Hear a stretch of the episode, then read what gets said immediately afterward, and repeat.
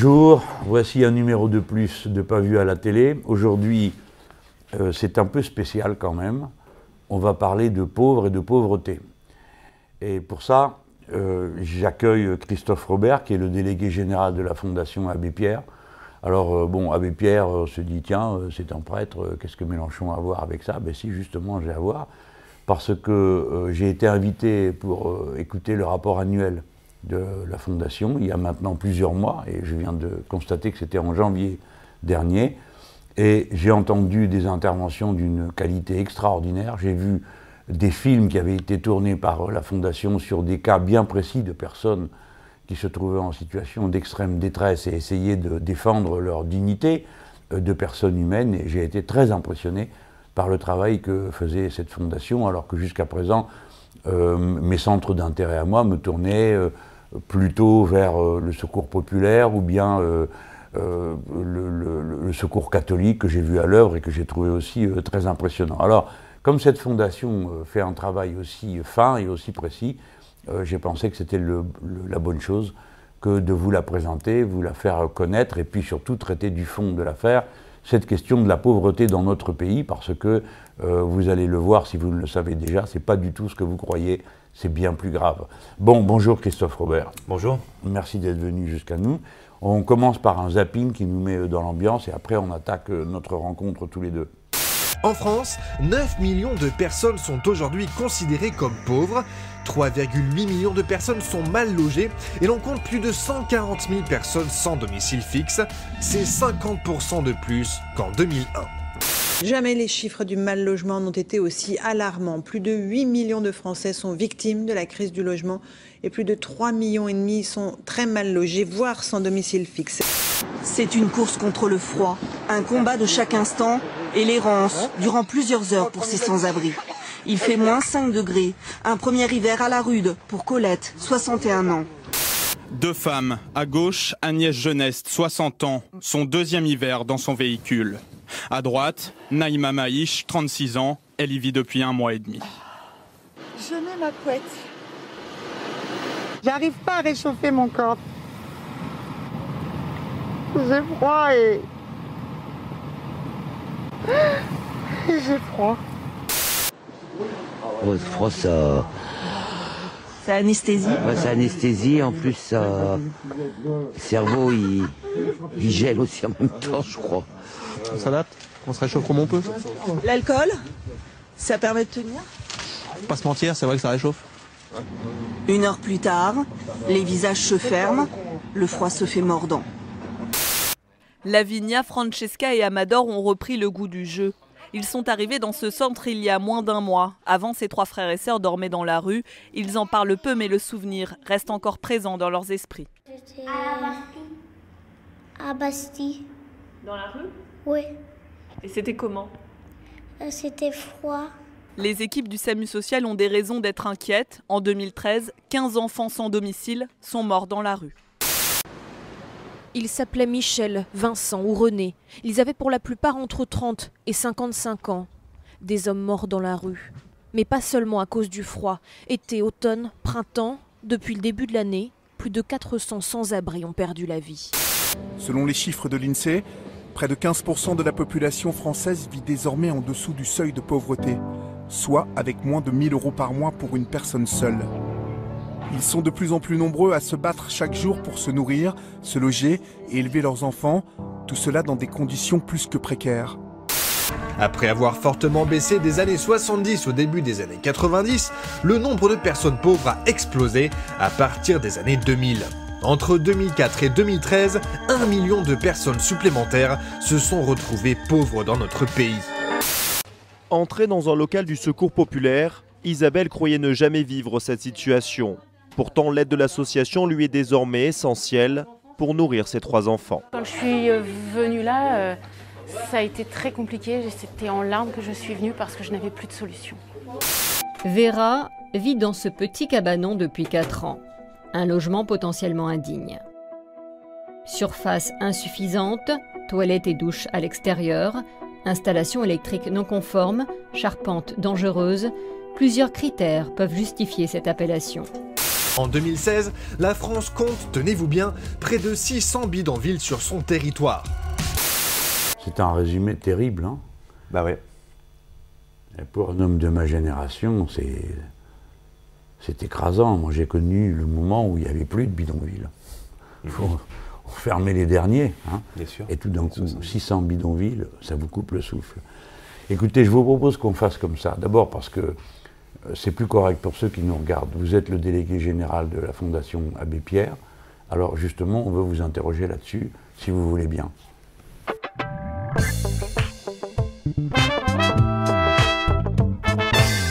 Que la Fondation Abbé Pierre fait partie de l'Église ou est-ce que c'est indépendant?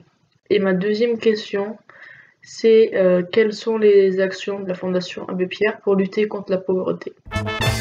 Alors, euh, la Fondation Abbé Pierre, en fait, euh, elle est reconnue d'utilité publique en 1992.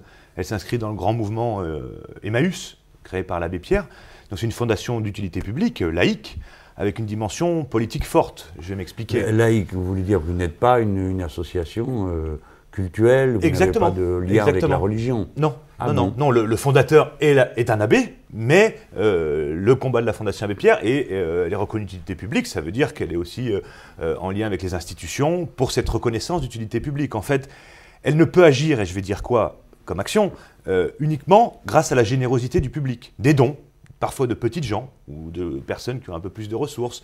On a à peu près 2-3% de notre budget qui est fait de subventions publiques. Le reste, c'est que la générosité publique. Pas davantage de 2 à 3% pas davantage. Ah. Et du coup, il y a deux grandes missions. On finance des actions pour lutter contre le mal logement. On finance à peu près 900 projets par an. On construit du logement pour les plus pauvres. On crée des lieux d'accueil de jour pour les sans-abri. On intervient dans les bidonvilles. On crée des lieux d'accès aux droits pour accompagner les personnes pour faire valoir leurs droits. Il y a toute une palette d'actions autour de ces 900 projets par an. Et après, il y a tout un volet qui est l'héritage de l'abbé Pierre, qui est constitutif, qui est statutaire pour nous, c'est l'interpellation publique. Et faire des propositions dans le domaine de la lutte contre le mal logement. C'est-à-dire que là, on s'inscrit vraiment le combat de la pierre, c'est de dire, OK, nous, il faut qu'on donne à manger, ou il faut qu'on donne un toit, nous, les associations dites caritatives. Mais si on ne cherche pas à comprendre pourquoi les gens en sont arrivés là, et si on ne cherche pas à inverser les processus qui conduisent à l'exclusion, qui conduisent à la catastrophe du résumé qui est bon que vous venez de faire, eh ben on n'en sortira pas. on voit bien que même dans les sociétés riches, eh bien le, le cercle de ceux qui sont victimes de l'exclusion, de la pauvreté, des inégalités, du mal logement ne cesse de s'accroître, même dans les pays riches. Donc c'est pour ça qu'on fait un rapport où vous êtes venu, où on évalue les politiques publiques, on regarde les arbitrages économiques qui sont faits chaque année.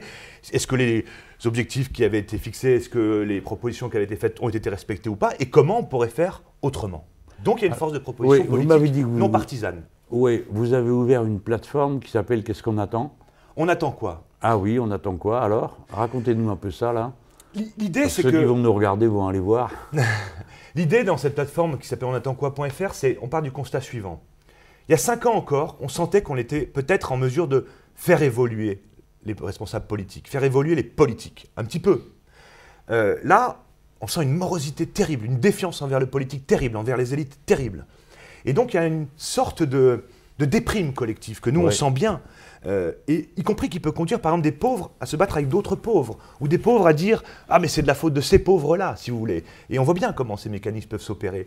Et nous, le problème, c'est qu'on voit bien que politiquement, il n'y a pas la réponse à ça depuis trop d'années, trop de décennies, mais qu'en fait, il se passe plein de choses sur les territoires. Bah, dans les actions que nous on finance, qu'on soutient, des élus qui se mobilisent, des citoyens qui se mobilisent, des gens qui euh, n'ont pas envie de se voir opposés par rapport à une couleur de peau, par rapport à un statut social, mm, qui mm, ne mm, supportent pas de voir 2000 personnes crever à la rue tous les ans, et qui se bougent. Et donc, cette Attendez, on fait juste une pause euh, sur le nombre de morts dans la rue. Parce que euh, j'ai eu des déboires sur le sujet, j'ai repris votre chiffre. Euh, celui que j'avais entendu euh, lorsque vous avez présenté votre rapport annuel, et euh, quelqu'un qui se croyait malin a disputé ce chiffre en disant mais non, mais non, c'est de l'exagération totale, il y en a 500, dit-on. Alors, très sérieusement, et pour qu'on sache de quoi on parle, la mort dans la rue, c'est une réalité que vous et moi on considère comme une réalité de masse, naturellement inadmissible, mais de masse. Nous, nous disons, ne vous rassurez pas à bon compte. Hein, si jamais vous voulez vous rassurer. Mais quel est le chiffre et comment l'établissez-vous? Alors, d'abord, tous les chiffres que nous, on utilise sont issus de la statistique publique. D'accord? Donc quand vous dites 2000, Je me souviens d'un- On invite chaque année le, le ministre du Logement en place, qui avait voulu euh, aller mettre un petit peu en cause. Donc il avait demandé une mission à l'INSEE, on s'était entendu sur tous les chiffres. Il n'y a pas de problème là-dessus, c'est pas le problème. Alors pourquoi il peut y avoir une confusion sur ce chiffre-là? Tout simplement parce qu'il existe, un collectif que nous on soutient, qui est partenaire de la Fondation, qui s'appelle les collectifs des morts à la rue, qui honore les morts à la rue pour ne pas qu'ils soient oubliés chaque année, chaque mois, euh, très localement aussi, mais aussi au niveau national. Et de par les statistiques simplement que eux recueillaient, parce qu'ils avaient des remontées, mais évidemment partielles, ils atteignaient grosso modo un chiffre de 500. Donc c'est vrai que ce chiffre existe via cette association. Mais cette association a fait un travail avec l'INSERM qui a donné des éléments un peu plus conséquents l'année dernière Et qui nous amène entre 2000 et 2300, c'est tout. Donc c'est deux chiffres Donc, qui existent. D'accord. Mais vous aviez raison d'utiliser ce chiffre. Mais j'utilisais le vôtre, moi je ne l'avais pas inventé. Oui, enfin, Je moi, c'est pas le mien non plus, faire mais- une chose. Bon, en tout cas, celui que vous, vous aviez mis Mais il est sur grave, la table. il est grave, oui, mais chiffre. moi j'aimerais bien que tous ceux qui nous écoutent commencent d'abord par entendre ce chiffre et à en mesurer euh, la portée. 2000 à 2300 personnes meurent dans la rue tous les ans. Meurent-elles parce qu'elles sont dans la rue? Alors c'est compliqué. Euh, c'est vraiment, là on rentre dans quelque chose qui est très compliqué. C'est-à-dire que dans votre petit reportage, euh, il y avait une information très importante, c'est que les statistiques qui sont établies à partir de ceux qui meurent à la rue montrent qu'on meurt plus jeune à la rue. Comme on sait que les ouvriers meurent plus jeunes que les cadres. Euh, donc il y a des inégalités profondes. Le, phénomène de, personnes qui meurent à la rue, il peut être croisé par plusieurs problématiques. Par exemple, contrairement à ce qu'on croit, c'est pas forcément l'hiver qu'on meurt le plus à la rue. Il peut y avoir d'autres maladies l'été ou la déshydratation qui peuvent euh, occasionner euh, euh, ce genre de catastrophe. Euh, donc, il y a, c'est multifactoriel, l'indifférence, la main qui n'est pas tendue au bon moment, le cumul finalement de, fragilité, de souffrance, et il y a aussi, pour dire les choses vraiment honnêtement, euh, je sais que beaucoup de gens ont peur de tomber à la rue un jour, peut-être ceux qui nous regardent dans cette Mm. euh, télé. Oui. Euh, en fait, on, on voit bien quand on regarde le parcours de ceux qui sont à la rue et qui y restent. hein, parce que certains peuvent arriver à un moment, deux mois, trois mois, quatre mois, et après faire appel à de la solidarité de proximité.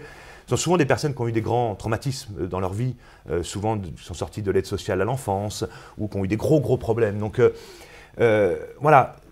Oui, Ceci mais dit, jusqu'à il y a une possible. décennie, ce ils que vous pas dire. dans la rue pour y mourir. C'est ce que j'allais vous dire. C'est de toute façon euh, un échec considérable de notre capacité à apporter une réponse à ceux qui sont en situation d'extrême pauvreté. Après, il y a des problématiques psychiques de personnes qui sont à la rue. Et souvent, on fait le parallèle, et on l'a vu l'année dernière dans notre rapport, avec la fermeture des, hôpitaux psychiatriques, où on s'est dit, bah, il faut qu'ils soient plus dans la collectivité, dans la vie. Mais on n'a pas su apporter l'aide nécessaire. Et donc, c'est le secteur de l'hébergement qui paye le prix finalement de ça. Ils se retrouvent avec des personnes, nous, dans nos lieux d'accueil de jour, et des problématiques psychiques très fortes.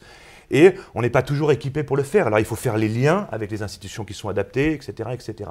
Donc, euh, c'est un phénomène multifactoriel, euh, mais quand même qui consacre un échec terrible de Hmm. Mais notre enfin, société. la réponse quand même, alors c'est sérieux de dire en effet, on ne meurt pas parce qu'on est dans la rue, euh, le simple fait d'être dans la rue, euh, mais quand on est dans la rue, on a de nombreuses raisons d'y mourir. Absolument, absolument. Et sachez une chose par rapport à la question de la vie à la rue. Il y a encore quelques années, moi je suis arrivé à la Fondation il y a une dizaine d'années, euh, il était inconcevable que dans notre ville, Paris par exemple ici, euh, il y ait un seul enfant à la rue. Oui. C'était un principe. Et dès qu'on donnait un coup de fil ou dès qu'on sonnait euh, l'alarme, il y avait prise en charge. Aujourd'hui, Oui. vous avez aujourd'hui, hier soir, avant-hier soir, entre 400 et 500 personnes qui ne, voient, qui ne se voient proposer aucune solution, malgré leur- le fait qu'ils appellent ce numéro d'urgence, de dernier recours, qui est le Ouais. 115. Et il y a des enfants là. Et il y a des enfants. J'ai lu dans votre rapport qu'une autre nouveauté, à côté du nombre euh, croissant de, personnes pauvres et à la rue, euh, c'était le nombre des femmes qui étaient dans cette situation. On dit avant, comme vous venez de le dire, c'était surtout les hommes. Et maintenant, c'est au point que le nombre des femmes a rejoint celui des hommes. C'est ça? Non, pas rejoint quand même, euh, mais en augmentation, effectivement. C'est vrai, alors, tout dépend de quoi on parle. Si on parle de la rue ou si on parle du mal logement ou de la fragilité dans le logement. Euh, effectivement, il y a un nombre plus important de femmes qui sont à la rue aujourd'hui. C'est très clair. Comme pour les familles. Les deux sont un petit peu liés, mais pas que. D'accord. Ensuite, il y a parmi, euh, je pense qu'on pourra en parler, de qui est touché par la crise du logement, hein, sous des formes plus ou moins dures, il y a effectivement euh, beaucoup de femmes seules avec enfants qui sont en situation de pauvreté. On le sait pourquoi. Un seul emploi, si on en a un, la difficulté à faire garder ses enfants et à maintenir son emploi. Euh, donc on voit bien que dans euh, les catégories les plus fragilisées aujourd'hui, que nous on accueille par exemple à la Fondation Abbé Pierre, il y a effectivement les femmes seules avec enfants et les jeunes qui sont surreprésentés dans les lieux d'hébergement d'urgence ou qui frappent à la porte de nos lieux d'accueil de jour pour les personnes à la rue. Les jeunes? Ouais. Quel âge? Moins de 25 ans. Mhm. En rupture familiale, à qui on n'a pas su tendre la main comme il faut. Extrêmement préoccupant. Décrochage scolaire, on connaît ces chiffres. Rupture familiale. En, fait, si vous voulez, plus globalement, ce qu'on peut constater, nous, dans nos rapports, dans nos analyses et dans les aides qu'on apporte, c'est que, alors qu'on a une fragilité de notre système de protection sociale lié au logement, euh, contre la pauvreté, dans un contexte où il y a eu un élargissement des victimes, on pourra en parler, hein, de la crise du logement ou de la pauvreté, plus d'un million de pauvres, c'était dit en 10 ans quand même. Alors qu'il y a une augmentation du nombre de personnes en situation de fragilité, nos dispositifs d'aide sociale n'ont pas suivi cette évolution-là. D'accord? Donc du coup, il y a une partie des personnes qui sont sans solution. Et donc, ceux qui s'en sortent, c'est ceux pas. a... Ce- comment le dispositif d'aide sociale n'a pas suivi Qu'est-ce que ça veut dire? Écoutez, je vais vous donner deux chiffres pour qu'on voit de quoi on Ouais. parle. On pourrait aussi les mettre sur le- la question de la pauvreté. En France, il y a 3,8 millions de mal logés. D'accord. Personnes à la rue, dans des caves, dans des parkings, dans des bidonvilles, ou des personnes qui sont dans des logements mais dangereux, ou qui s'entassent à 10 dans 20 mètres carrés. Donc c'est ça le mal logement. 3,8 millions. Mais si on prend aussi ceux qui sont fragilisés par la crise du logement, par exemple, ils n'ont plus de bail, ils sont menacés d'expulsion, ou ils vivent dans des copropriétés dégradées, vraiment dans des situations très difficiles. C'est 12 millions de personnes en plus des 3,8 millions de mal logés. Donc on a assisté en 20 ans à un élargissement des victimes de la crise du logement. Or, nos dispositifs de protection, les fonds de solidarité logement, les APL, etc., etc., eux n'ont pas suivi cet élargissement des victimes de la crise. Donc, il y a des gens qui se retrouvent en situation de fragilité ou sans solution. Et on voit bien que seuls ceux qui peuvent faire appel à la solidarité familiale, quand ils sont dans une situation très dure, s'en sortent. Les autres, bah, ils se débrouillent un peu comme ils peuvent. C'est très inquiétant. Parce que ça veut dire que la solidarité privée a eu tendance à suppléer, supplanter la solidarité nationale dans un contexte d'élargissement des fragilités. Alors, le mal logement des jeunes, je fais une petite pause euh, avant que vous continuiez avec une question qui nous est posée.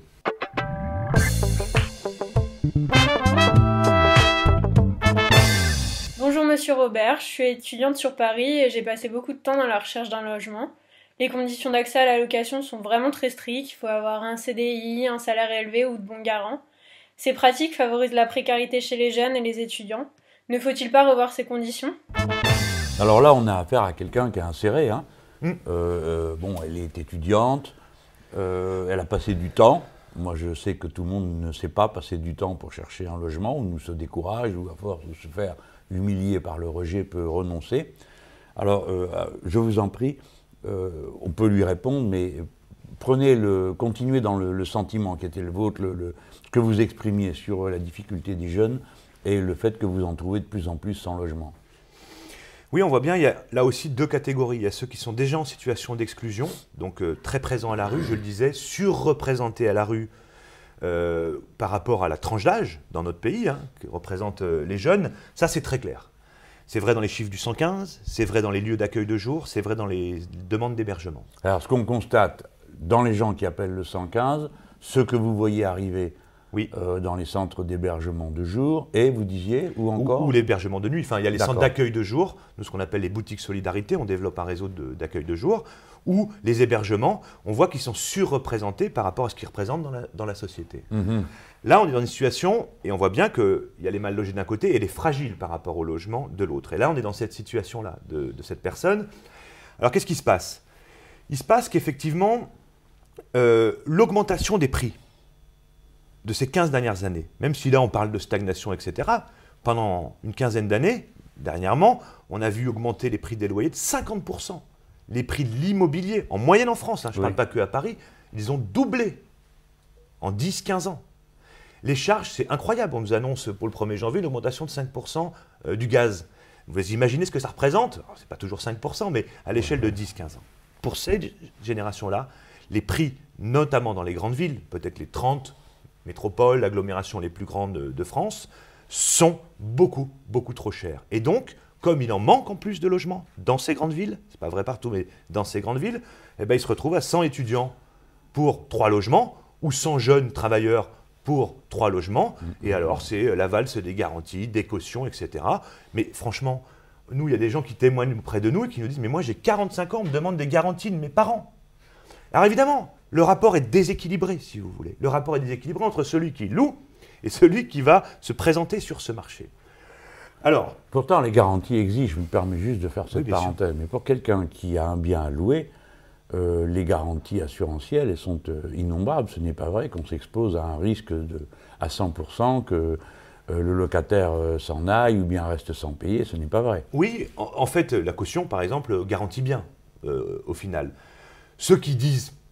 Qui à la ville de Paris, quand vous avez, pardon, je vais vous parler de quelque chose de très simple, vous avez un logement et que vous le proposez à louer, vous le confiez à la ville de Paris qui fait le travail, comme ça vous n'avez pas à le faire, ce qui est un grand confort pour le propriétaire, mhm. à la condition que vous acceptiez euh, un tarif social. Ah moyennant quoi, si votre locataire fait défaut, la ville euh, prend à sa charge, par son assurance, deux années de loyer. Ça, c'est le dispositif loué solidaire. Mais là, on est dans un dispositif, et on vient de rendre un rapport à la ministre là-dessus en disant il y a vraiment de quoi faire pour développer cette idée. À côté du logement social. Elle marche bien. Ça marche bien, mais il va falloir un peu de volonté si on veut booster. Et c'est le rapport qu'on a rendu la semaine dernière en disant si on veut, on peut démultiplier, mais il y a un certain nombre de conditions. Là, la jeune fille qui euh, témoigne, c'est un marché libre, c'est sur le marché libre. Effectivement, les dispositifs Solibail, loué solidaire, le propriétaire met à disposition et dit je m'en occupe plus, j'accepte que ça soit un niveau en dessous du marché. En contrepartie, j'ai des garanties. Nous, on pense que c'est un très bon système, sincèrement. Alors il existe aussi autre chose. On s'est beaucoup battu à la Fondation, mais aussi les autres associations, pour mettre en place euh, ce qu'Action Logement a accepté de mettre, un peu en négociation avec l'État, un dispositif qui s'appelle Visal. Visal qui va pouvoir garantir les jeunes, pendant trois ans, qui n'ont pas de garant euh, personnel. Bon, on va voir, ça a été mis en place il y a, huit mois, neuf mois, euh, mais ça concerne les moins de 30 ans. Nous, on voudrait que ça se généralise parce qu'il n'y a pas que les moins de 30 ans qui sont concernés. C'est déjà bien, mais il faudrait pouvoir généraliser ce dispositif pour ceux qui n'ont pas la chance d'avoir la solidarité familiale. Bien sûr, bien sûr, parce que c'est un cas plus fréquent qu'on ne le croit de ne pas pouvoir trouver de garant euh, dans Ah bah pour les jeunes, parcours du hein combattant. Parcours du combattant. Et souvent, la famille ou les proches, c'est pas mauvaise volonté, c'est qu'ils ont déjà tellement de choses sur le dos euh, qui s'effraient à l'idée d'en prendre encore davantage. Oui, hmm. vous savez ce qu'on voit par rapport à ça? C'est beaucoup le transfert des grands-parents vers les petits-enfants. C'est-à-dire que la génération des parents saute parce que, euh, effectivement, euh, les jeunes sont vraiment en galère par rapport au logement, par rapport aux, vous voyez, les emplois précaires quand ils commencent aussi sur le marché hmm. du travail. Et donc, on voit des phénomènes de solidarité qui sautent une génération. Alors, à côté des questions que je reçois en vidéo, je reçois aussi beaucoup de questions par écrit. Je ne sais pas pourquoi les gens hésitent à faire des vidéos, mais bon, c'est comme ça. Peut-être que ça n'est pas aussi courant que ce que je croyais. Et dans ces questions, là, il y en a une qui a un rapport immédiat avec ce qu'on est en train de se dire. On me dit, que pensez-vous de l'encadrement des loyers? Est-il possible de, c'est mis entre guillemets, baisser les loyers? Alors, que pensez-vous de l'encadrement des loyers? Peut-on les baisser? Euh, Oui, on peut les baisser. On en pense plutôt du bien à la Fondation. En fait, jusqu'à il y a quelques années, 5-6 ans, on ne portait pas des propositions d'encadrement des loyers, pas spécialement. Euh, mais en faisant une analyse qui consiste à dire, mais quand même, il y a une exclusion massive, euh, malgré, du fait des hausses très importantes de ces 15 dernières années, il nous faut quand même calmer le jeu sur le marché, dire qu'on ne peut pas tout faire. Donc on a étudié ce qui se faisait en Allemagne, ce qui se faisait en Suisse, où par exemple en Allemagne, on a ce qu'on appelle le miroir des loyers, propriétaires et locataires se mettent d'accord sur un prix maximum par quartier. Donc on a beaucoup euh, plaidé pour euh, lancer cet encadrement des loyers qui était intégré dans la loi dite du flot, la loi euh, Allure. Alors, elle est minimaliste parce qu'en fait, qu'est-ce qu'elle fait, cette loi d'encadrement des loyers qui est d'ores et déjà en application à Paris, qui mhm. devrait s'appliquer bientôt à Lille, on l'espère aussi dans les 28 agglomérations que la loi avait prévues. Mais le Premier ministre a un peu freiné, le deuxième Premier ministre de ce quinquennat a un peu freiné cette dynamique, nous semble-t-il. C'est de dire, avec une bonne connaissance des marchés par quartier, on va déterminer un médian, c'est-à-dire 50% euh, sont au-dessus, 50% sont au-dessus.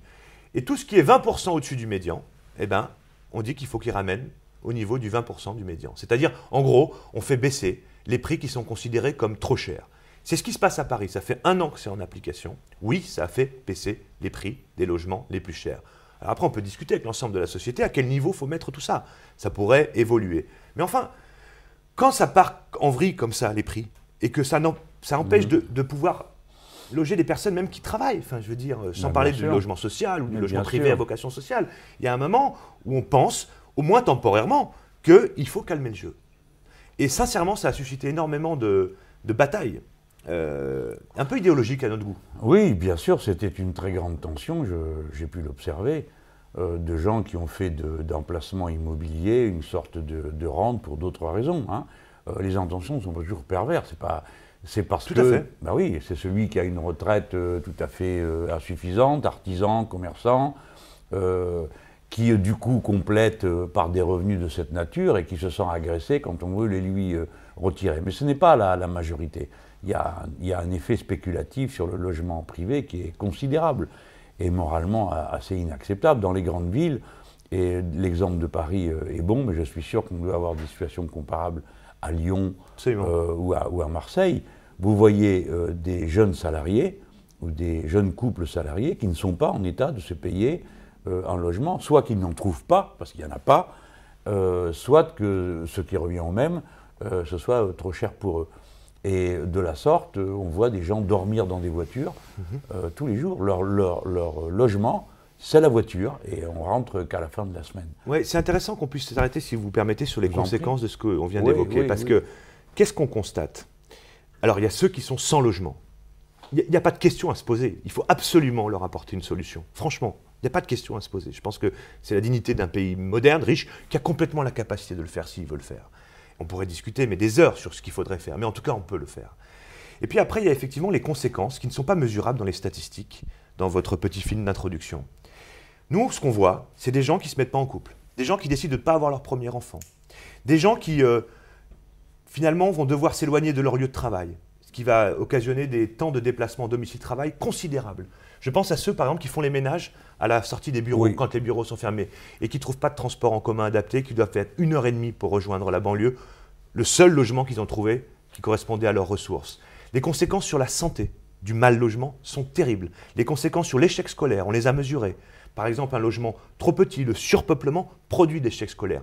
Si on met bout à bout tout ça, plus personne dans ce pays ne pourrait dire il ne faut pas qu'on agisse autrement dans le domaine du logement. Sauf qu'il faut arrêter les politiques à la petite semaine pour intégrer ça. Il faut accepter de considérer que ce que l'on est en train de faire correspond à la fois à la modernité, à la dignité, à la nécessité de faire une société du bien-être et surtout d'une efficacité, enfin surtout aussi une efficacité économique. Nous, on voit bien le coût des hôtels aujourd'hui. On voit bien le coût, des, le coût des hôtels pour les personnes qui sont à la rue, ça coûte très cher. Et ce n'est pas satisfaisant pour les personnes. Elles n'ont pas à accueillir des voisins, elles ne peuvent pas faire à manger.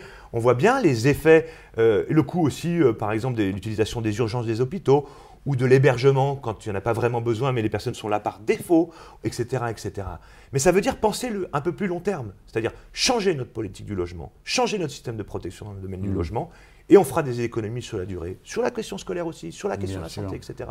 Et ça, on n'arrive pas à se faire entendre ben Parce que la logique de la, comptabilité spontanée euh, des esprits n'intègre jamais ça. C'est comme dans la production.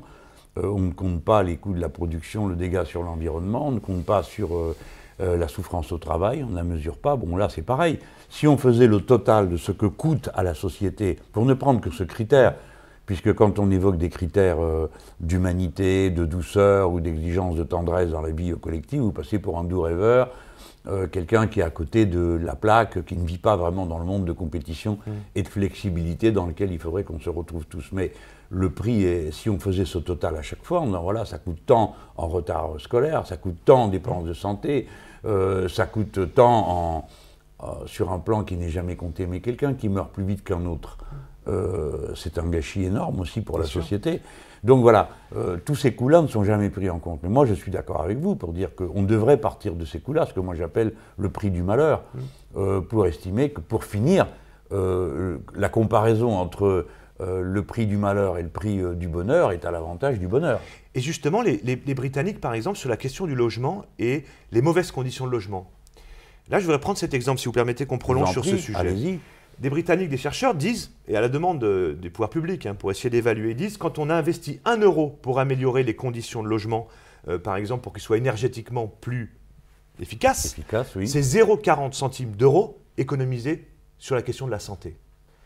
D'accord? 1 euro, 0,40 centimes d'économiser. Quand on commence à réfléchir comme ça, on se dit qu'il faut engager véritablement euh, une intervention forte. Et si on y ajoute d'autres dimensions, qui est de dire construire le nombre de logements nécessaire qui feront baisser les prix aussi, puis qui répondront mieux aux attentes de nos concitoyens. Et puis ça ça, fait de l'emploi. hein. Ben Ah oui, oui. ça fait de l'emploi ici, dans notre pays.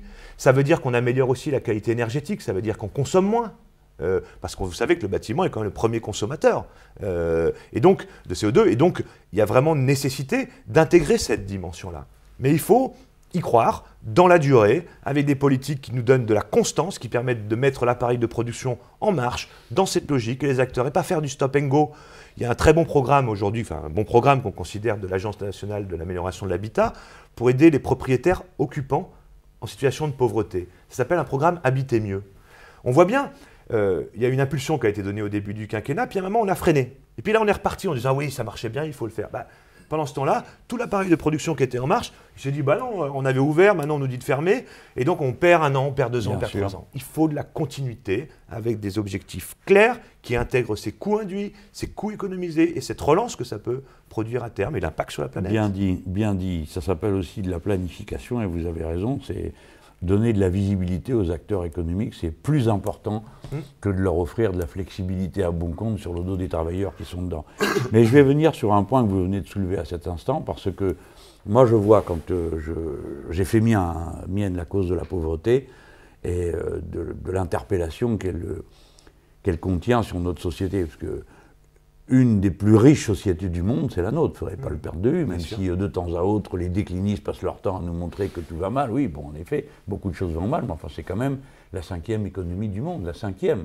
Il y en a que juste quatre devant nous et tous les autres sont derrière. Donc comment, dans une- un pays aussi riche et aussi développé, on peut avoir 9 millions de pauvres? Bon, je sais bien pourquoi on les a. hein. Quelle destruction euh, du droit social et quelle cupidité a permis euh, l'accumulation d'un côté et la pauvreté de l'autre. Mais quand j'en parle, il y a une espèce, si vous voulez, de, d'imagerie à propos du pauvre. Les gens pensent que euh, les pauvres, d'abord, souvent, sont responsables de leur pauvreté. C'est, spontanément ce qui d'ailleurs est dit, hein, puisqu'on parle des assistés et tout ça.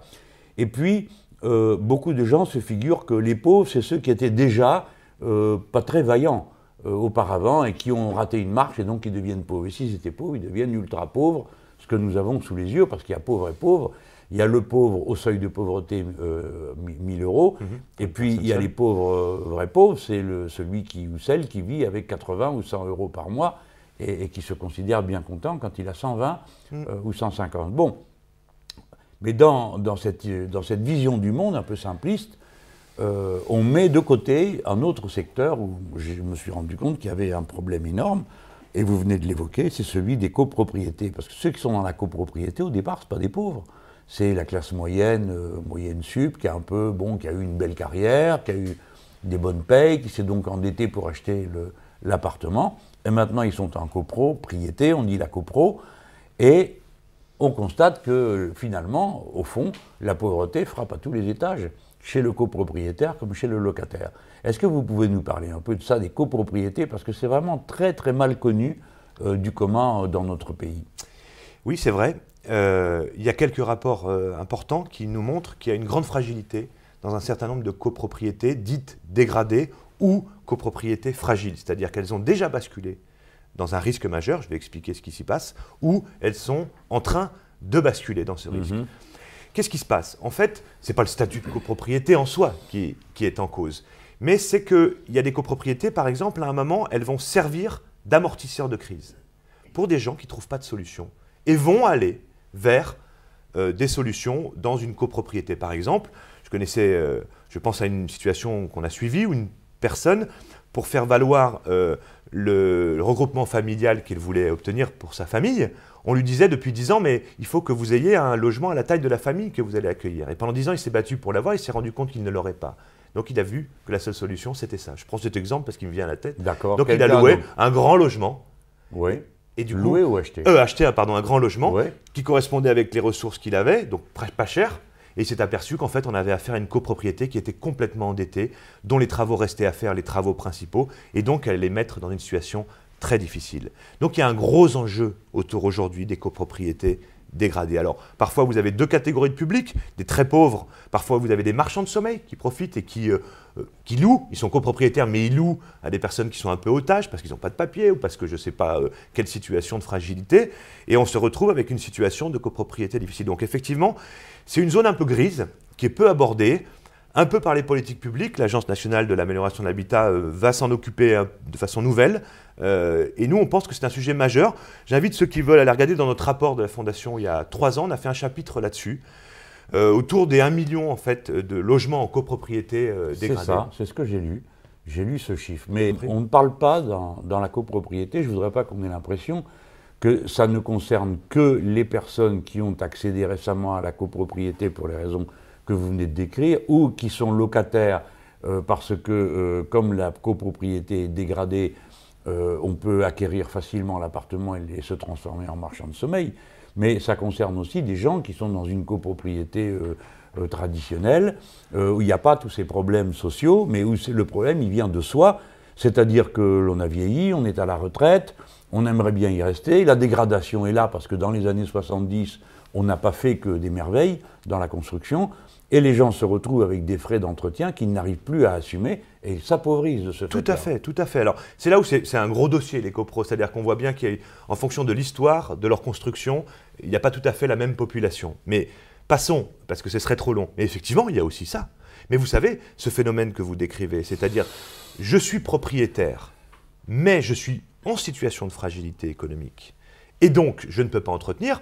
Ça arrive même avec des personnes qui sont rentrées dans la propriété il y a quelques années, ou une dizaine d'années, ou etc. Je vous donne un exemple. On a un programme qui s'appelle SOS Taudis, où on va aider les personnes qui sont dans des taudis. On va les aider concrètement à sécuriser leur logement, à accéder à leurs droits. Qu'est-ce qu'un taudis un taudis, c'est un logement, alors ça dépend, si on parle de la décence, c'est un décret de 2002 qui dit qu'il ne faut pas que ce soit moins de 9 mètres carrés, il faut qu'il y ait une salle d'eau, il faut que ce ne soit pas dégradé, etc. Mais nous, on parle de logement indigne, c'est de manière, en gros, c'est un logement qui n'est pas convenable euh, par rapport à nos critères de modernité, on va dire. Et en fait, on pensait qu'on allait beaucoup travailler sur les marchands de sommeil, les, les, locataires victimes des marchands de sommeil. Et en fait, on a eu des remontées incroyables de propriétaires occupants en milieu rural qui n'ont pas pu entretenir un logement pendant 20 ans, pendant 30 ans, et qui vivent dans des vrais taudis, c'est-à-dire des logements complètement pourris, ou qui s'enferment qui sont, qui dans une petite pièce de ce grand logement. Ça et qui mettent un poêle, qui peuvent même plus chauffer, qui n'ont pas pu réparer la toiture, etc. C'est incroyable. C'est-à-dire que, alors évidemment, euh, ça fait peut-être moins de bruit, moins de chiffres, etc. Mais nous, on, intervient sur des situations de, grande, grande précarité par rapport au logement avec ce, dispositif qu'on a mis en place. Voilà, le logement est un bon révélateur hein, finalement, parce que euh, la pauvreté, encore une fois, quand la société allait bien, enfin en gros, hein, euh, que les taux de chômage n'étaient pas ce qu'ils sont aujourd'hui, les, perdus de vue sociaux, c'est-à-dire ceux qui ne sont plus nulle part, ils ne sont plus indemnisés euh, pour le, chômage. Je rappelle, 50% des gens ne sont pas indemnisés hein, pour le chômage, ils sont perdus de vue. Euh, eux-mêmes n'ont plus le ressort pour se mettre en rapport avec euh, des assistants sociaux et tout ça. Et on voit que cette misère, elle est, elle est engendrée, elle traverse tous les milieux. C'est pour ça que j'évoquais les, les, retraités, vous évoquez ça doit être à peu près la même chose, les retraités en milieu rural, mhm. où ils exercent une détresse totale qui a aggravé de la solitude. Vous avez raison de pointer tout ça. En tout cas, ça confirme que c'est bien tous les niveaux de la société qui peuvent être frappés. Quand vous évoquiez il y a un instant des gens qui sont entrés dans la copropriété il y a peu, j'en connais, euh, il suffit qu'il y ait tout d'un coup apparaisse un besoin dans, un immeuble, euh, un couple, je, je, pense à un cas particulier, et euh, en, voie de séparation, et c'est mm. la catastrophe économique absolue pour la prise en charge des dommages, la, réhabilitation. Et on peut avoir un couple de, copropriétaires qui passe directement de copropriétaires à pauvres. Mm. Absolument, absolument, mais il y a des copropriétaires, il y a des propriétaires pauvres, ça c'est sûr, il n'y a aucun doute là-dessus. Est-ce qu'on entende ça Bien sûr, est-ce que vous permettez, je reviens sur ce que vous disiez sur la pauvreté tout à l'heure. Il y a vraiment, euh, je partage ce point de vue, c'est-à-dire que je pense qu'il y a un manque de visibilité dans notre société sur la réalité de la pauvreté. Les gens le savent, eux, ceux qui le vivent. Et que chacun se dit, ah bah, je suis quand même mieux loti que l'autre. C'est ça. Et donc il y a une intériorisation, et ça me rappelle le début du chômage de masse, où on, se sentait culpabilisé un peu moins aujourd'hui, après ce qui s'est passé dans les années 90, mmh. des intellectuels qui ont dit, non mais attendez, il y a un phénomène de masse qui s'est établi. Je pense que dans le domaine du logement et de la pauvreté, c'est pareil. Et quand on voit les gens, ils nous disent, ah bah, moi j'ai déjà la chance d'être propriétaire, même si jamais c'est un taudis. Et l'autre, il dit, ouais, mais j'ai la chance, je suis locataire, même si on est 10 dans 20 mètres carrés. Et l'autre, il dit, bah, j'ai la chance, je suis dans un bidonville, je suis pas à la rue, etc., etc. Ceci dit, il y a quelque chose d'extraordinaire. à chaque fois, et vous parliez des films qu'on présente euh, régulièrement dans Oui. nos présentations euh, d'interpellations publiques, etc., à partir des situations de personnes qu'on aide. À chaque fois qu'on présente un cas, les gens nous disent ah non, c'est pas possible. Ah mais il bosse. Euh, ah mais d'accord, donc il est à l'hôtel, donc ça veut dire qu'on peut le trimballer à l'hôtel de n'importe où. Ces trois gamins sont à l'école dans le Val d'Oise, mais on le met dans un hôtel au fin fond de la Seine-Saint-Denis. Donc le matin, il part à 5 h du matin avec ces trois gamins pour les mettre à l'école. Mais c'est de la folie. À chaque fois qu'on présente une situation de pauvreté, de précarité, et qu'on s'aperçoit qu'en fait, c'est des gens comme nous, qui effectivement, pour plein de raisons différentes, se sont retrouvés dans cette situation de précarité. Les gens disent, c'est pas possible. Et d'ailleurs, souvent, quand ils voient les films, ils disent, on va apporter une aide, un bailleur social qui dit, ou etc., etc. Et la dernière fois, je disais, euh, un Premier ministre, euh, dans les relations euh, qu'on a pour faire des propositions ou évaluer, je disais, mais il faudrait qu'on vous mette les 3,8 millions de mal logés en vidéo pour que tout le monde prenne conscience. Et je, je pense que ça, ça c'est vrai pour les responsables politiques, mais c'est vrai pour nos concitoyens. Mais on comprend de, pas. de là l'importance de ce que vous faites, parce que euh, la pauvreté, euh, c'est pas un problème, comme je l'ai dit à un ami, c'est pas un problème monétaire, c'est un problème de santé, c'est un problème d'éducation, c'est un problème de diminution de la qualité euh, euh, de la condition humaine. Et la pauvreté, voyez-vous, elle a politiquement, elle n'existe pas. Bon, depuis que j'ai vu votre rapport, euh, je me suis beaucoup rapproché d'intervenants de, terrain, notamment de ceux d'Emmaüs euh, et quelques autres du Secours populaire. Bon, la pauvreté, vous ne pouvez pas en faire un sujet politique. Moi, je fais beaucoup d'efforts, j'en parle dans tous mes discours, mais on est en France. Et en France, la mentalité, quand même, reste que la pauvreté est la faute du pauvre. Il y a d'autres pays où ça ne se passe pas pareil, euh, où les gens euh, disent je suis un pauvre, et le pauvre est sujet de l'histoire. hein. Alors ce sont des régions comme l'Amérique latine où le christianisme euh, euh, donne une couleur particulière euh, à la pauvreté, que chez nous non, parce que c'est un tel échec chez nous, tous les mécanismes de, protection sociale pris à revers, toutes nos représentations prises à revers.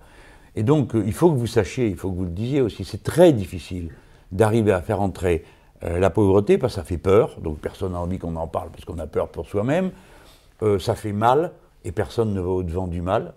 Euh, je peux vous garantir qu'il y a une famille qui, euh, qui mendie toute la journée en bas de chez moi. Bah, tous mes voisins comme moi, nous sommes mal tous les jours de voir euh, des gosses mendier. Bon, voilà. Et donc, on a du mal à amener le sujet en tant que sujet politique sur lequel on fait s'ouvrir les têtes et les cœurs parce qu'on n'y arrive pas. Comment vous vivez ça, vous? Qu'est-ce qui se passe autour de Je votre partage d'abord le fait qu'on a du mal. On est d'accord. hein? oui, on est d'accord.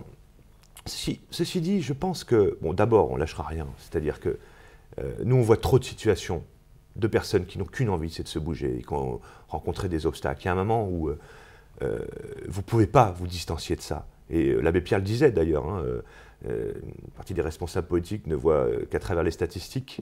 Euh, or, euh, on ne voit pas. C'est pour ça que la question de l'incarnation, de, de Mmh. pouvoir faire que ces populations manifestent Mettre des aussi visages sont- sur des mettre des chiffres, visages. hein, ça, et puis, formule. et puis euh, je pense qu'il y a des responsabilités aussi d'intellectuels, d'analyser ce que vous venez d'évoquer, c'est-à-dire l'histoire du pauvre depuis 200 ans et de la charité. C'est pas la charité qu'on demande là. Il faut qu'il y ait de la charité pour compenser un moment. Mais nous, on veut inverser les logiques, les processus d'exclusion, les, les logiques de production d'inégalité. Et je vais juste reprendre quelques éléments de ce C'est quinquennat. incroyable, c'est lui qui parle de la production de l'inégalité et des méfaits du capitalisme. Moi, j'aurais l'air du gentil J'ai pas dit des méfaits du capitalisme, j'ai dit que je... Et d'où elles sortent, les inégalités Bon, Ben, allez-y, allez-y. Non, mais allons-y, allons-y. Ouais. Je vais vous donner un exemple. On suit bien, nous, les indicateurs d'inégalité. Les indicateurs que diffuse l'INSEE, hein, euh, c'est pas euh, euh, réservé à quelqu'un de particulier ou à des courants. Euh, L'indice de Gini mesure les inégalités. C'est ça. Bon, cet indice, il, a, il, est reparti un petit peu à la hausse, là. On a eu les chiffres hier de, l'INSEE, mais pendant deux ans, ils avaient un petit peu baissé. Pourquoi ils avaient baissé? Parce que dans le plan quinquennal contre la pauvreté, auquel on a contribué avec d'autres, hein, moi j'ai fait le rapport logement-hébergement avec le préfet Régnier, mais d'autres ont fait sur l'emploi, etc. Il a été décidé de revaloriser un petit peu les minima sociaux, minimum vieillesse, RSA, un petit peu, insuffisamment à notre goût, mais un petit peu, de taxer un petit peu plus les impôts des très riches, j'ai bien un tout petit peu, euh, de euh, modifier les allocations familiales, etc. Je ne dis pas que, c'est bien ce que je dis, c'est que les effets qu'il y a pu y avoir en s'attaquant- immédiats. en tout cas, dans l'indice qui mesure les inégalités, on a pu voir en deux ans modifier la donne. Depuis, c'est redescendu. Je ne sais pas ce qui s'est encore passé. Il faut analyser l'étude de l'INSEE d'hier. Mais on peut. On peut créer une fiscalité locale sur la question du logement trop cher. Nous, on en a proposé une, on l'avait fait signer à François Hollande dans, euh, vous l'aviez signé d'ailleurs aussi, le, contrat social pour une nouvelle politique du logement. On peut le faire. On peut le faire. Après, il faut avoir envie de le faire. C'était lui le président et pas moi. Oui, non, ça m'a pas échappé. Mais ce que je veux dire, je vous donne un exemple. Pour vous dire, pour nous, c'est pas idéologique. Hein.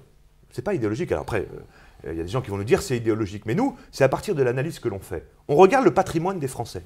Oui, oui. Vous avez 50% euh, du patrimoine, toute catégorie de patrimoine confondue, qui est concentré dans 7% des ménages en France. D'accord?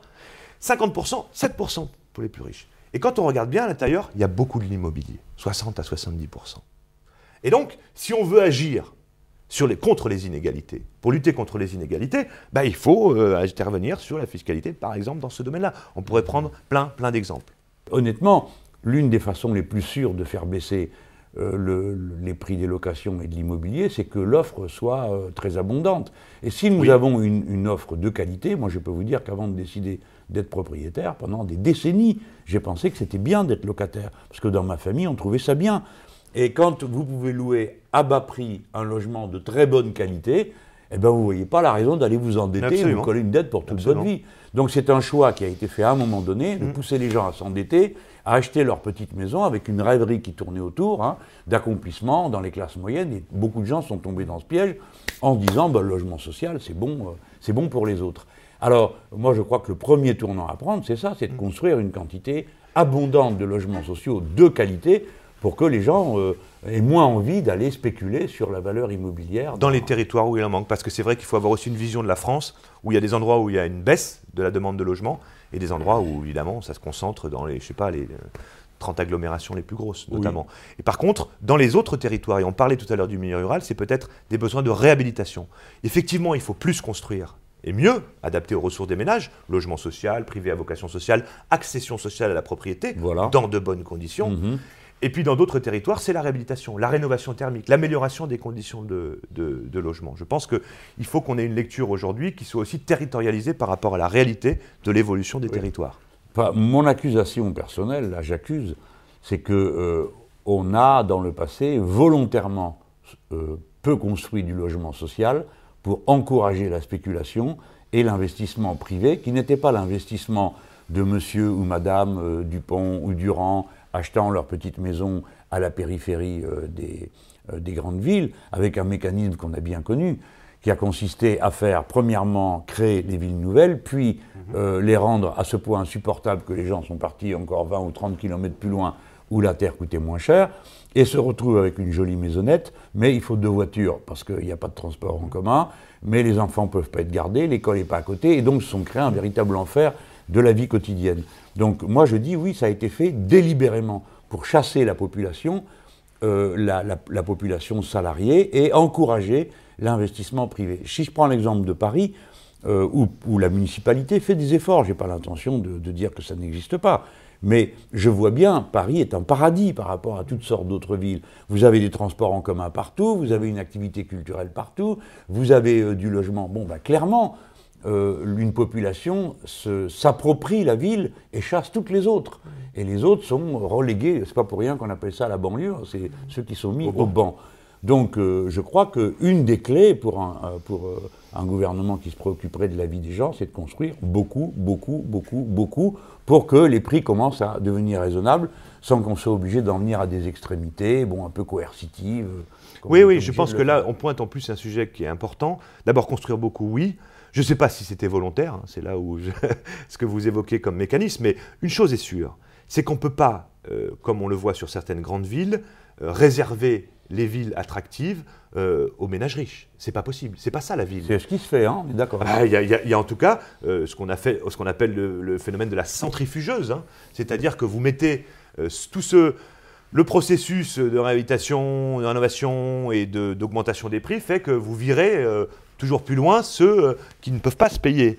Euh, donc moi je pense qu'effectivement, nous pensons qu'il y a vraiment, c'est pour ça que la loi SRU sur les 20-25% de logements sociaux était plutôt intéressante dans sa démarche, de dire, eh ben, il faut un peu contraindre le mouvement naturel de l'entre-soi ou de l'exclusion par la cherté. C'est-à-dire qu'il faut obliger, effectivement, à construire des solutions pour tout le monde. Autrement, on se retrouve avec ce que j'évoquais tout à l'heure, ceux qui font vivre la ville n'ont pas le droit d'y vivre dedans. Et ça, c'est un vrai problème. Ça, c'est un vrai problème en termes de cohésion, en termes de rencontres, parce que ceux qu'on rencontre plus, on en a peur. Ceux qu'on ne voit sûr. plus. Ceux... Et donc, on voit bien que, par exemple, le racisme, la discrimination n'est pas le fait de ceux qui euh, se confrontent à une diversité culturelle plus importante, parce qu'il y a des phénomènes de protection, etc. Eh ben non, c'est pas ça la ville. C'est pas ça. Et si on pense qu'on va réussir à maintenir une cocotte euh, dans certains territoires de nos agglomérations Mm, mm, mm. et que les gens vont s'en contenter comme ça en mettant tous les pauvres dans un coin, c'est une erreur. Une erreur majeure. Il y a un thème que je voudrais aborder parce que ça a été tellement douloureux pour, euh, pour moi comme pour beaucoup d'autres, mais tellement douloureux de revoir les bidonvilles. J'ai assisté, moi, à l'éradication des derniers dans les années 70. Enfin, on pensait que c'était les derniers et que ça y est, on avait surmonté la crise du logement qui résultait de, de plein de raisons après-guerre. Et maintenant, à nouveau, on commence à voir euh, euh, sur le bord d'un pont, d'une d'une autoroute, un petit village, parce que ça finit par être des villages. Et ces villages-là, c'est des bidonvilles. Et dans le- la statistique, je découvre qu'il y en a 600 dans le pays des bidonvilles. Euh, pa- Parlez-nous un peu de ça, qu'on puisse en entendre parler autrement que par ces images fugitives que l'on reçoit chacun en circulant. La, la statistique publique là-dessus, c'est 20 000 personnes. Publique, hein. On pense que c'est plus, mais en tout cas, la statistique publique parle de 20 000 personnes. 20 000 personnes aujourd'hui qui vivent dans des bidonvilles. Il y a une mission bidonville euh, qui est pilotée par la DIAL, la délégation interministérielle à l'hébergement et l'accès au logement, donc d'État, hein, euh, qui parle de 20 000 personnes. Effectivement, nous aussi, on a cru qu'on avait réussi à éradiquer les bidonvilles. Et ils sont ressurgis euh, depuis une dizaine d'années avec une accentuation très forte ces dernières années. Là, pour le coup, c'est vraiment une, un échec considérable. Là, pour le, vraiment pour le coup. C'est-à-dire que quand vous voyez les conditions de vie dans les bidonvilles, les conditions sanitaires, de possibilité de scolarisation, les risques d'incendie, et on entend régulièrement une petite gamine, un petit gamin qui meurt parce qu'on est obligé d'utiliser un poêle à bois, un poêle à bois avec des cabanes en bois, ça se assiette des torches à ciel ouvert, si vous voulez. Donc vraiment des catastrophes euh, très importantes. Qui est-ce qui habite ces bidonvilles? Alors, vous avez euh, des populations euh, migrantes, donc euh, c'est là où souvent on parle des bidonvilles de Rome, mais pas seulement. Vous avez des personnes qui sont euh, en situation euh, d'exclusion totale du logement. On les retrouve d'ailleurs dans les bois de Vincennes aussi, hein, des personnes. Alors c'est peut-être pas forcément des cabanes, ça va être des petits bouts de cabanes et des bouts de tentes, etc. Mais il y a en fait toute une population complètement exclue de toute réponse institutionnelle. Le problème, c'est quoi? C'est que le choix qui a été fait de l'intervention publique, en partie, hein, parfois il y, a, des résolutions qui peuvent euh, intervenir ici ou là, nous on intervient sur des bidonvilles, on arrive à trouver des solutions pour des personnes parfois, et c'est des grandes victoires à chaque fois. Mais globalement, c'est qu'en fait, notre société ne veut pas voir ça. Ça rejoint ce que vous disiez tout à l'heure. Et donc, qu'est-ce qu'on fait? Eh bien, on les chasse, et puis ils se réinstallent, et on les chasse, et, on et ils se réinstallent. Pour nous, alors là, les associations, je parle bien humanitaire. Je pense à Médecins du Monde, je pense, euh, nous, d'autres, quand on intervient, on se dit, mais c'est la catastrophe. On réussit à établir un lien, à rescolariser les enfants, à faire du suivi sanitaire, médical, etc., etc. Et patatras, tout est cassé. Donc là, on est dans une hypocrisie incroyable. hein. et euh, vraiment, sur la question du traitement des bidonvilles, euh, on se dit, mais euh, en fait, il y a volontairement aussi, on entretient une espèce de confusion, parce qu'on dit, ah, mais c'est des Roms, mais les, Roms, euh, c'est des gens qui sont mobiles. Non, pas du tout. Euh, si on parle des populations, il y a beaucoup de Bulgares, de Roumains, etc., ils sont sédentaires chez eux. Mais ils sont chassés de chez eux pour des raisons même de survie, ils quittent leur pays. Et donc ils se retrouvent là, ils prennent des caravanes parfois, mais les caravanes, elles ne roulent pas. C'est donc le truc le moins cher, la caravane, qui ne roule pas, comme habitat, si vous voulez. Donc il y a une espèce de confusion entretenue entre ceux qui voudraient une vie mobile, mais là on a affaire à des personnes qui veulent simplement bosser, avoir un toit. Et par exemple, nous on a, je me souviens qu'à une époque, un Premier ministre avait eu des propos très durs sur euh, les situations des gens dans ces bidonvilles, et on avait voulu prendre euh, à bras le corps la question. Et on, était intervenu auprès d'un bidonville, et on a dit, allez, on lâchera pas les personnes, on va les inscrire à l'école, on va essayer de faire l'insertion par l'économie, qu'aujourd'hui c'est des personnes qui sont en emploi et qui peuvent se payer leur propre logement, si vous voulez. Donc on entretient volontairement une espèce d'idéologie, de vision de ce public qu'on ne voudrait pas, qui n'aurait pas leur place ici. Et c'est sans doute la plus grande cause du fait qu'on ne s'en occupe pas convenablement. Vous avez raison, mais vous avez raison de dire surtout que personne n'a envie d'en- d'en entendre parler. Sauf que 20 000 personnes. Vous savez, quand, quand parfois on utilise des terminologies type. Alors, ça n'a rien à voir, parce que là, si on parle des gens du voyage, ou. Mais Oui. parlons des Roms. En fait, quand on dit Rome, ça cache en fait le fait qu'on a affaire à quelqu'un qui peut être français ou bulgare, et donc citoyen européen. Mais qui dit citoyen dit des droits. Bien sûr. Y compris quand il est dans un autre pays, notamment quand il fuit euh, la persécution ou qu'il fuit euh, la misère. Et donc, en voulant employer une terminologie qui désincarne par rapport à la nation, sa nation d'appartenance, son pays d'appartenance, eh ben on se déresponsabilise. Et je pense que si on va plus profondément dans les raisons de la non prise en compte ou du rejet, il y a bien quelque chose de cet ordre-là. Oui, enfin, il faut qu'on y aille doucement quand même, parce que les gens ne sont pas responsables. Vous savez, les, quelqu'un a dit euh, euh, la misère des autres, euh, vous aimeriez leur porter secours, mais en même temps, vous vous dites, bah, je ne peux pas faire ça pour tout le monde. Donc tout le monde a un espèce de phénomène de mise en retrait. Mais si j'annonçais aux, Français, voilà, dans un an, il n'y aura plus une personne dans la rue, et on va mettre temps pour y arriver. Je suis persuadé qu'on ne le fera pas. Ça sert à pas faire des référendums sur tous les sujets. Euh, mais les gens répondraient massivement oui, occupez-vous de ça, parce qu'on ne supporte pas de voir des gens vivre si malheureux. Donc, c'est vous qui dites qu'on peut, et moi je crois aussi qu'on peut, on peut éradiquer euh, l'errance, parce que c'est ça, c'est jamais que ça, hein. vous venez bien de le décrire, même quand c'est un bidonville, au bout d'un moment, le bidonville, on le chasse. Mais il faut savoir que si on le chasse, c'est aussi parce que les gens autour n'en peuvent plus. Bien sûr, bien ah, sûr, mais ça peut créer des situations de réelle tension ah pour les gens autour. Ah mais attendez, c'est satisfaisant pour personne. Voilà. Donc euh, moi je suis persuadé que si on dit euh, on va régler ça, bon, il faut y mettre des sous, vous aurez tous ceux qui protestent toujours dès qu'on met des sous dans quelque chose qui n'est pas eux, mais la masse des Français serait d'accord pour dire... Et vous l'avez dit tout à l'heure, on a bien fait une résorption des bidonvilles dans les années 70. Là c'est 20 000. On va attendre qu'il y en ait 100 000. Enfin, donc effectivement, mais alors vous avez tout à fait raison, moi ça me permet d'être précis aussi. D'abord, il y a des maires qui n'en peuvent plus parce que c'est extrêmement compliqué, parce que c'est eux qui doivent gérer quelque chose qu'ils mm. ne peuvent pas gérer à leur échelle. Il y a des citoyens euh, qui se retrouvent à côté, en proximité, ça crée des tensions, etc. Mm. Après, je ne voudrais pas qu'on soit que négatif non plus. C'est-à-dire qu'il y a aussi des gens qui se bougent, qui apportent des solutions. Voilà. Et là, il me semble qu'il y a quand même un chantier aussi, euh, je m'adresse à un responsable politique, qui, euh, de valoriser aussi ces dimensions-là. C'est-à-dire que dans notre plateforme, je parlais tout à l'heure de On attend quoi C'est parce que on pense deux choses, si vous permettez deux points.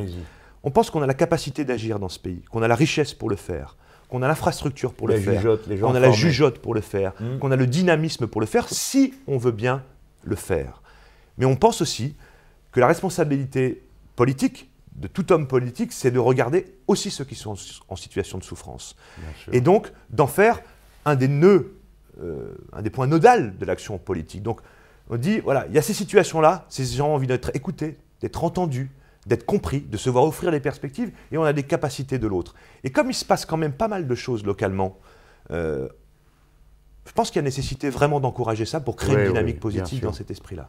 Non, mais vous avez raison de dire que qu'il faut encourager ceux qui font, parce qu'ils ont un, allant, un dévouement. Euh, et surtout parce qu'ils ont imaginé, ils ont réfléchi, ils ont trouvé des solutions. Moi, ça me toujours malade quand on dit euh, oui, bon, on n'a pas réfléchi, il n'y a pas de programme. Mais si, le programme, il est déjà écrit par des centaines de gens qui sont collés sur le terrain et qui savent exactement comment on pourrait faire.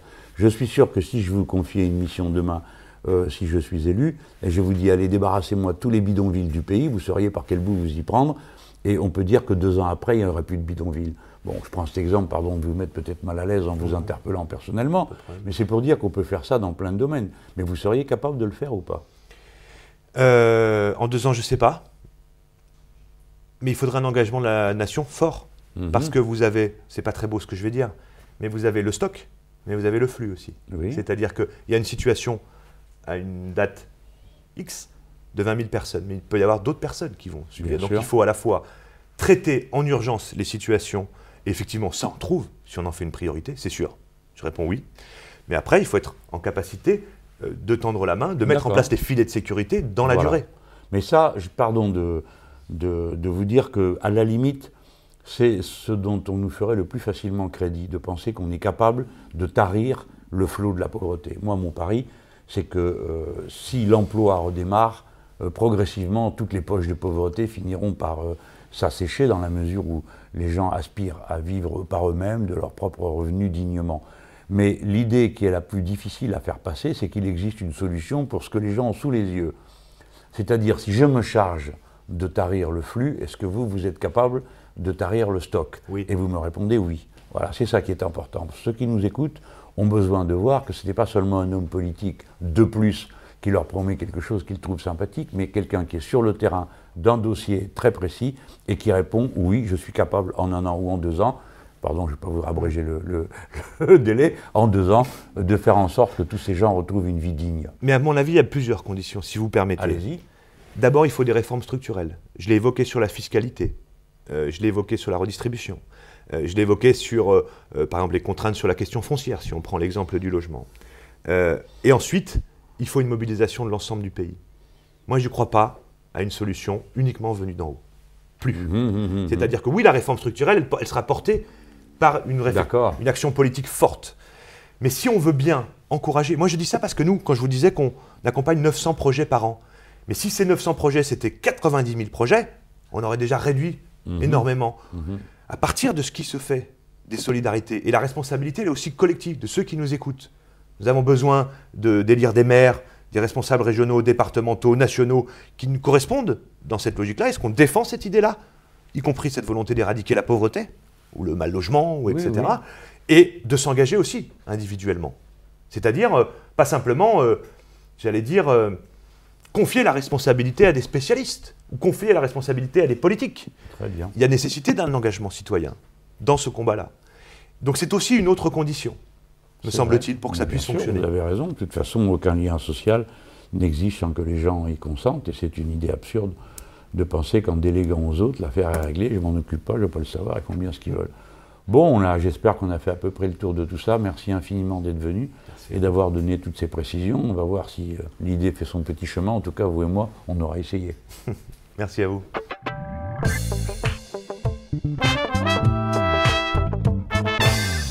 Alors maintenant, le coup de cœur. Euh, c'est une habitude un peu ridicule qu'on a de terminer par un coup de cœur, mais ça me fait toujours plaisir euh, de le faire.